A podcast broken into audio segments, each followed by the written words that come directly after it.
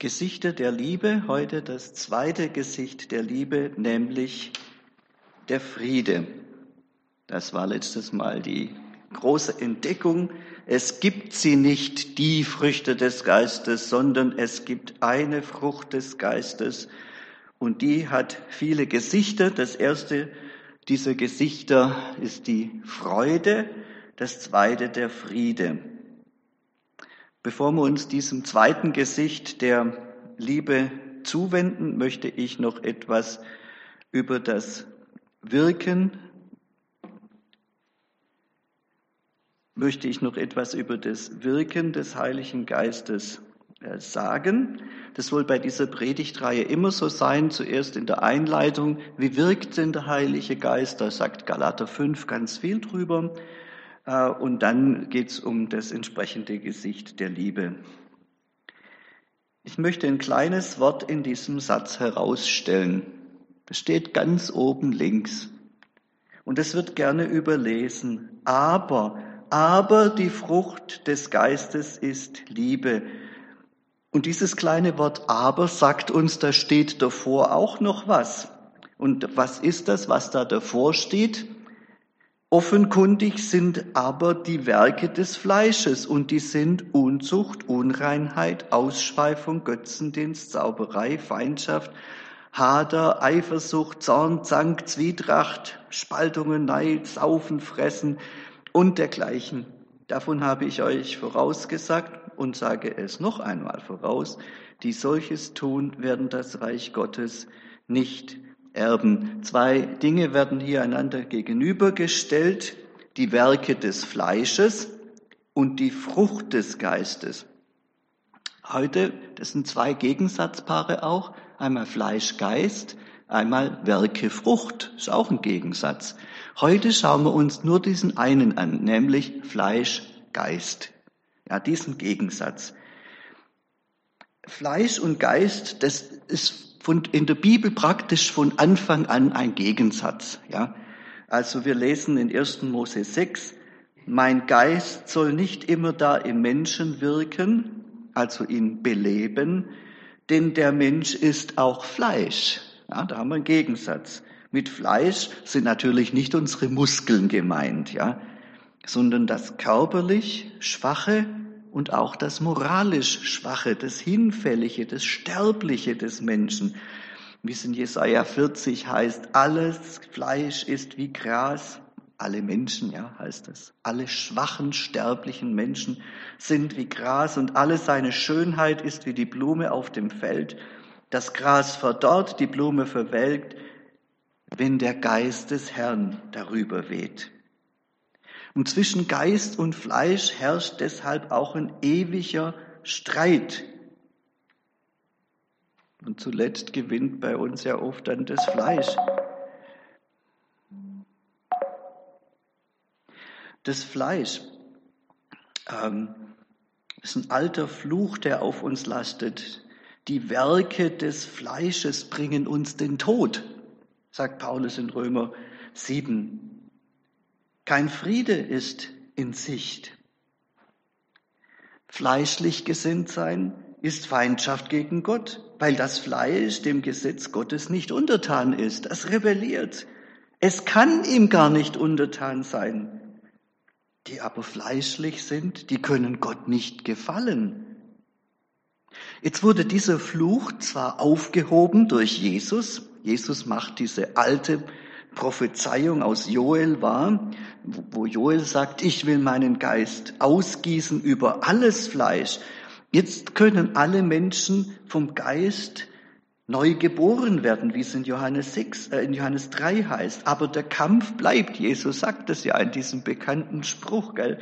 Der Geist ist willig, aber das Fleisch ist schwach. Und da geht's ab. Warum? Das ist das Fiese jetzt an der Sache, sage ich mal. Aus dem Fleisch und aus den Werken des Fleisches folgt automatisch der Tod, aber aus dem Geist folgt nicht automatisch das Leben. Das ist kein Automatismus. Ja, mit dem Tod, das ist leider automatisch, mit dem Geist nicht. Das ist Problem. Und das schauen wir uns jetzt an. Da braucht es eine Entscheidung. Drei Punkte. Wenn ihr aber durch den Geist die Taten des Fleisches tötet, ja, also das müsst ihr schon wollen, so werdet ihr leben, nicht automatisch. Denn welche der Geist Gottes leitet, die sind Gottes Kinder. Äh, Luther hat übersetzt, treibt. Das ist falsch. Der Geist Gottes treibt nicht wie ein Sklaventreiber von hinten. Der leitet wie jemand, der einen an der Hand nimmt und einen guten Weg leitet. Welche der Geist Gottes leitet, die sind Gottes Kinder. Äh, der Geist Gottes will uns leiten, aber wir müssen ihm schon die Hand reichen und sagen, ja, leite mich bitte. Es geht nicht automatisch. Ähm, wir folgern jetzt, der zweite Punkt, auch bei Paulus, lebt im Geist, so werdet ihr die Begierden des Fleisches nicht vollbringen. Denn das Fleisch begehrt auf gegen den Geist und der Geist gegen das Fleisch. Es ist ein endloser Kampf, überhaupt nicht Friede, wie wir heute so haben, das Thema, ja. Es ist ein furchtbarer Kampf, die sind gegeneinander. Deshalb, sagt Paulus weiter, tut ihr nicht, in Klammer, automatisch, was ihr eigentlich wollt. Ihr könntet schon, aber es geht nicht automatisch. Der Geist muss euch regieren. Der Geist ist aber kein Gewaltherrscher. Der treibt nicht. Er regiert nur so weit, wie wir uns regieren lassen. Das ist der dritte Punkt nämlich dann. Wer, Christi, wer Christus Jesus gehört, der hat ja schon sein Fleisch mit Christus gekreuzigt, samt den Leidenschaften und Begierden.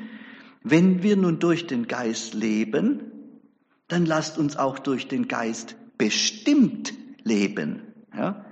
Wenn wir durch den Geist leben, dann lasst uns auch durch den Geist bestimmt leben. Gell? Dass wir ihn kriegen, das ist ein Geschenk, haben wir letztes Mal gehabt. Aber dass wir auch uns von ihm bestimmen lassen, das liegt dann schon an uns. Also so viel zur Einleitung jetzt mal. Wir kommen jetzt zum zweiten Gesicht der Liebe, nämlich dem Frieden. Ähm, da gibt's auch wieder Fälschungen, so wie bei der Freude haben wir ja gehabt. Spaß und Gier und Lust und Fanatismus. Und bei dem, beim Frieden gibt's auch Fälschungen. Damit wir sie uns besser merken können, diese Fälschungen, habe ich zwei nette Namen mehr ausgedacht. Das eine ist der Kuschel und das andere der Nuschel. Ja, Kuschel und Nuschel. Und die schauen wir uns jetzt mal an. Kuschel und Nuschel. Also Kuschel ist der erste. Das ist ein falscher Friede. Der ist richtig kuschelig, ja. Äh, er hat viele Namen. Innerer Friede, Herzensfriede, Seelenfriede. Und manche denken, ja, der Friede mit Gott, der ist auch so im Herz drin, gell? Äh, nein, der fängt mit Gott an, aber der ist nicht im Herz drin. Ja, also, den gibt's schon sehr lange. Machen wir ein bisschen Kirchengeschichte. Wir können ja aus der Kirchengeschichte endlos viel lernen, auch darüber, was heute falsch läuft. Das wiederholt sich ja alles, wenn wir nichts draus lernen. Ähm, Ende 13., Anfang 14. Jahrhundert, Thessalonich, ja, biblische Stadt.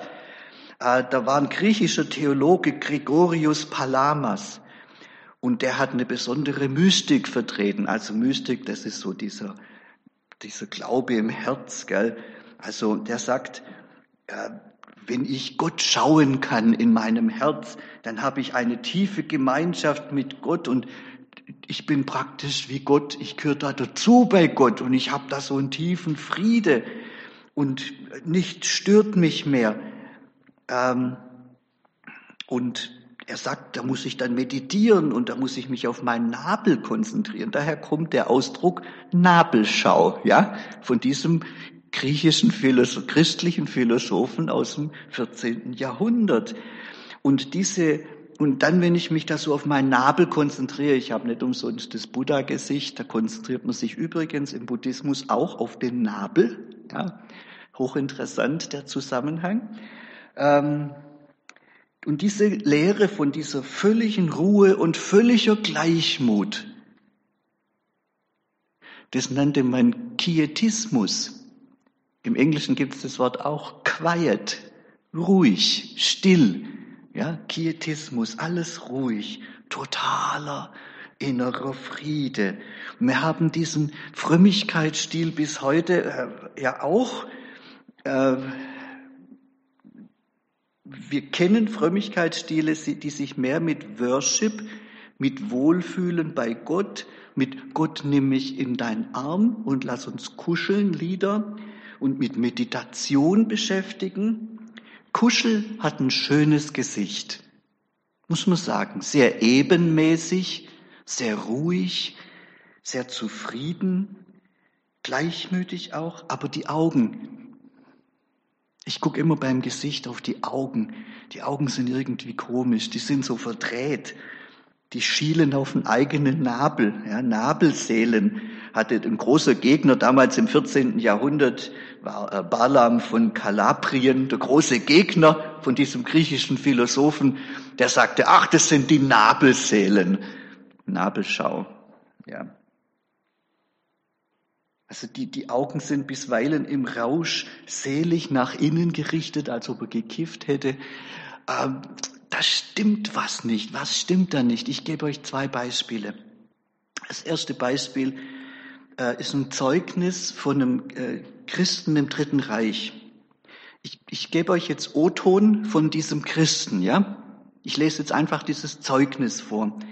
Ich lebte während des Nazi-Holocaust in Deutschland. Ich hielt mich für einen Christen.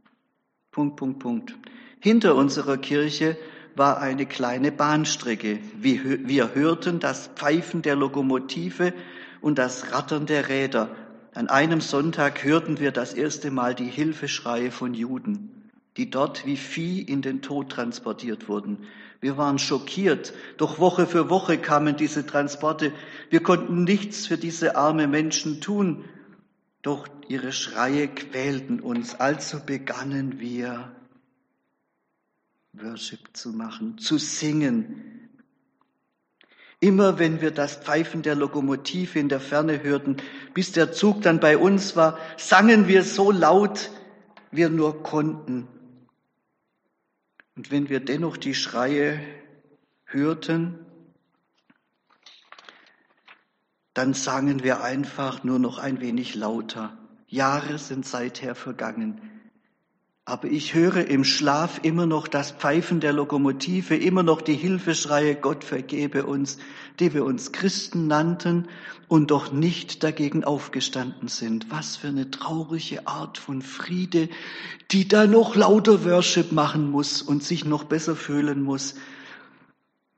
Was für eine traurige Art von Worship. Wie heißt der erste Satz? Ohne Liebe keine Freude, ohne Liebe kein Friede. Das ist ein falscher Friede. Das zweite Beispiel möchte ich euch ein Lied vorspielen von Keith Green. Ich habe den Text, die Übersetzung dazu geschrieben in, in Deutsch. Die Welt schläft in der Finsternis, der Finsternis, die die Kirche nicht besiegen kann, weil sie im Licht schläft. Wie könnt ihr nur so tot sein, wo ihr doch so wohlgenährt seid? Jesus stand aus dem Grab auf und du, du schaffst es nicht einmal aus dem Bett. Kuschel sieht friedlich aus, aber er hat keine Liebe für seine Mitmenschen. Und die Regel gilt, ohne Liebe kein Friede. Jetzt gehen wir zu Nuschel. Also Nuschel, Kuschel und Nuschel, ja. Nuschel fehlt ja auch an der Liebe. Aber ihm fehlt es an der Liebe für Gott. Er nuschelt, wenn es darum geht, für Gott und sein Reich den Mund aufzumachen und das klare Wort zu sagen, das Jesus seinen Jüngern gegeben hat. Ich habe ihnen dein Wort gegeben und die Welt hat sie gehasst und das weiß Nuschel. Und er verdreht die Wahrheit deshalb genau so weit, dass es noch keine Lüge ist, aber eben auch keine Wahrheit mehr, die stört. Der nuschelt. Die Falschheit steht Nuschel ins Gesicht geschrieben. Niemand hasst dieses verlogene Gesicht. Aber es gibt auch keinen, der dieses Gesicht noch wirklich liebt und achtet. Er hat keinen Respekt. Nuschel verleugnet seinen Herrn, weil er den Frieden in der Welt nicht stören will. Nein, ist falsch gesagt. Weil die Welt ihn sonst hassen würde vielleicht. Nuschel stört den Frieden nicht, indem er sich anpasst. Dabei hat Jesus gesagt, diese Art von Frieden nehme ich euch weg.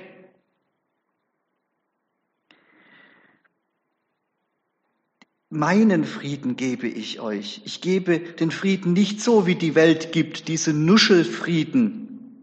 Lasst euer Herz nicht in Panik geraten, werdet auch nicht feige, Johannes 14. Damit sind wir jetzt bei der Frage angekommen, was für ein Gesicht hat denn der wahre Friede? Nuschel und Kuschel haben es nicht. Und ich möchte zeigen, wie das Gesicht des Friedens aussieht. Erstens, Friede ist ein ernstes Gesicht. Wir finden auch hier strahlende Augen, aber die strahlen anders. Anders auch als im Gesicht der Freude. Die Augen des Friedens sind weit offen und das Gesicht zeigt einen tiefen Ernst. Wahrer Friede sieht, wo noch nicht Friede ist. Der schaut genau hin. Er schaut nicht weg wie Kuschel. Sein Blick ist scharf. Er sieht das Unrecht und solange es Unrecht zugeht in dieser Welt, wird es keinen Frieden geben. Friede und Gerechtigkeit kommen nur zusammen vor. Er sieht das Unrecht zwischen Wirtschaftsmächten und armen Ländern, die Ausbeutung, die Sklaven, die Sklaven in der Kleidungsindustrie in Bangladesch, die Sklaven der Elektronikindustrie, die Sklaven der Sexindustrie. Er sieht das Unrecht zwischen den Ländern, die Krieg führen und denen, die daran verdienen, die wohltätigen Waffenlieferanten und die Familienväter und Kindersoldaten, die sich mit diesen schönen Waffen dann auch gegenseitig töten müssen. Er sieht das Unrecht an den Schwachen, an den abgeschobenen Alten, an den ausgebeuteten Menschen, die sie pflegen, an vergewaltigten Kindern, an misshandelten Kindern, an vernachlässigten Kindern, an im Mutterleib abgetriebenen Kindern und an den verzweifelnden Frauen, die zum Abtreiben gezwungen wird. Er sieht dieses Unrecht. Der Friede sieht dieses Unrecht. Er sieht das Unrecht der reichen Versicherungen, der reichen Banken, der Kinderschänder, der gleichgültigen Männer, der Industrie, die an Rüstung und Abtreibung verdient, derer, die nach dem generierten Steuergeldern gieren. Der Friede schaut nicht weg.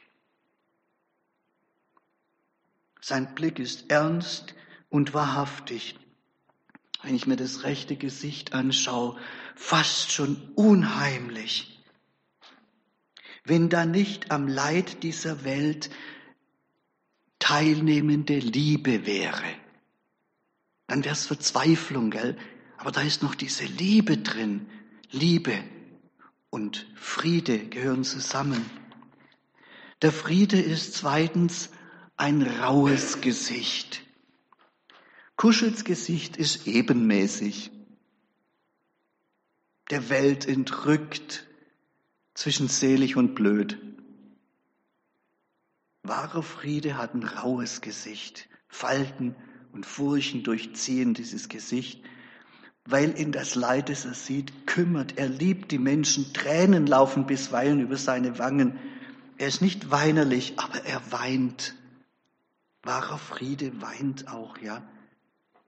Um seinen Mund sehen wir eine strenge Entschlossenheit. Auf seinen roten Wangen eine heilige Einfalt.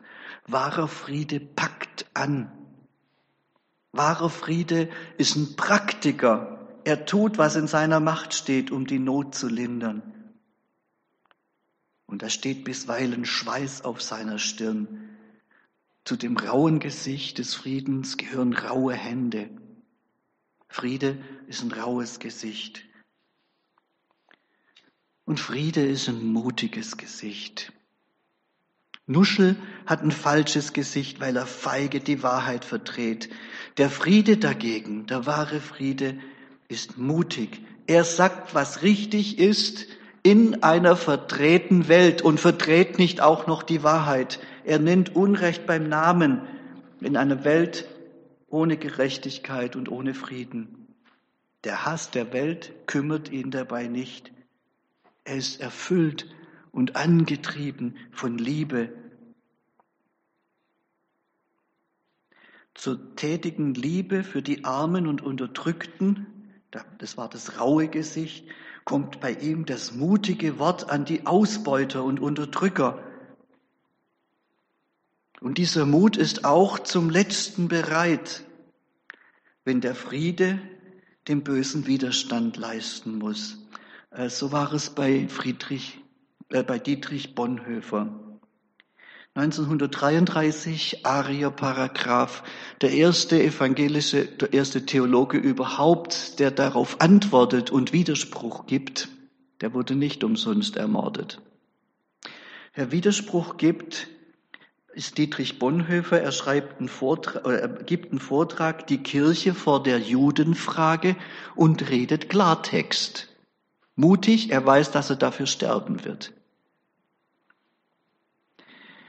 Angesichts der Judenfrage muss die Kirche durch ein klares Wort den Staat zur Verantwortung ziehen. Das waren seine Worte. Das fordert der Friede und es braucht Mut. Dem muss der Dienst an denen dienen, die die Opfer des Staatsapparats sind, sagt Bonhoeffer. Der zweite Schritt. Erstens das Wort, das was der Nuschel verdreht.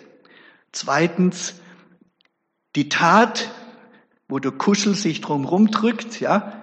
Und jetzt äh, drittens auch dann der Widerstand. 1933 war noch nicht die Zeit, da hat Bonhoeffer nur theoretisch gesagt. Später war er ja dann im Widerkampf, äh, im Widerstand tätig. Die Kirche ist den Opfern jeder Gesellschaftsordnung in unbedingter Weise verpflichtet, sagte Bonhoeffer. Auch wenn sie nicht der christlichen Gemeinde zugehören, tut Gutes gegen jedermann, so Bonhoeffer. Auch den Juden.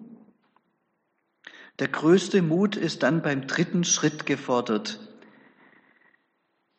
Und er sagt, nicht nur die Opfer unter dem Rat verbinden, Gemeint ist das Panzerrad. Nicht nur die Opfer unter dem Rad verbinden, sondern dem Rad selbst in die Speichen fallen. Jetzt ist der offene Widerstand da. Aus Liebe zu den Menschen. Und wer dazu nicht bereit ist, der darf auch keine Anbetungslieder singen, kuschelige. Oder mit den Worten von äh, Bonhoeffer. Nur wer für die Juden schreit, darf auch Gregorianisch singen, das waren die Anbetungslieder von damals. Nur wer für die Juden schreit, darf auch für die, er darf auch Gregorianisch singen. Das Gesicht Bonhoeffer zeigt das erste raue und das mutige Gesicht des Friedens in einer bösen, ungerechten Zeit. Es gab damals auch Christen, die sich eingesetzt haben, nicht nur solche, die dann halt laut und kuschelig gesungen haben, um die Juden nicht zu hören. Die gab es auch. Und hinter dem Gesicht von Bonhoeffer,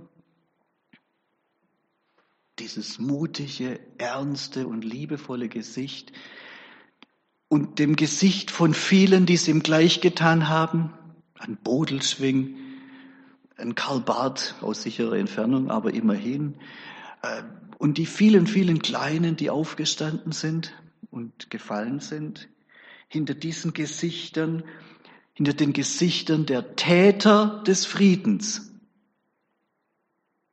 Jesus verknüpft Friede mit Tun in der Bergpredigt. Da sehen wir das Gesicht ihres Herrn, dieses unglaublich ernste und friedevolle Gesicht, dieses mutige Gesicht und dieses Gesicht voller Liebe, das Gesicht des Frieden, Friedefürsten, des Löwen aus Juda, des leidenden Knechts Gottes und des Gottes, der die Unterdrückten sieht. Das ist Friede, das zweite Gesicht der Liebe. Und wir fragen uns, welches Gesicht sehe ich, wenn ich in den Spiegel schaue?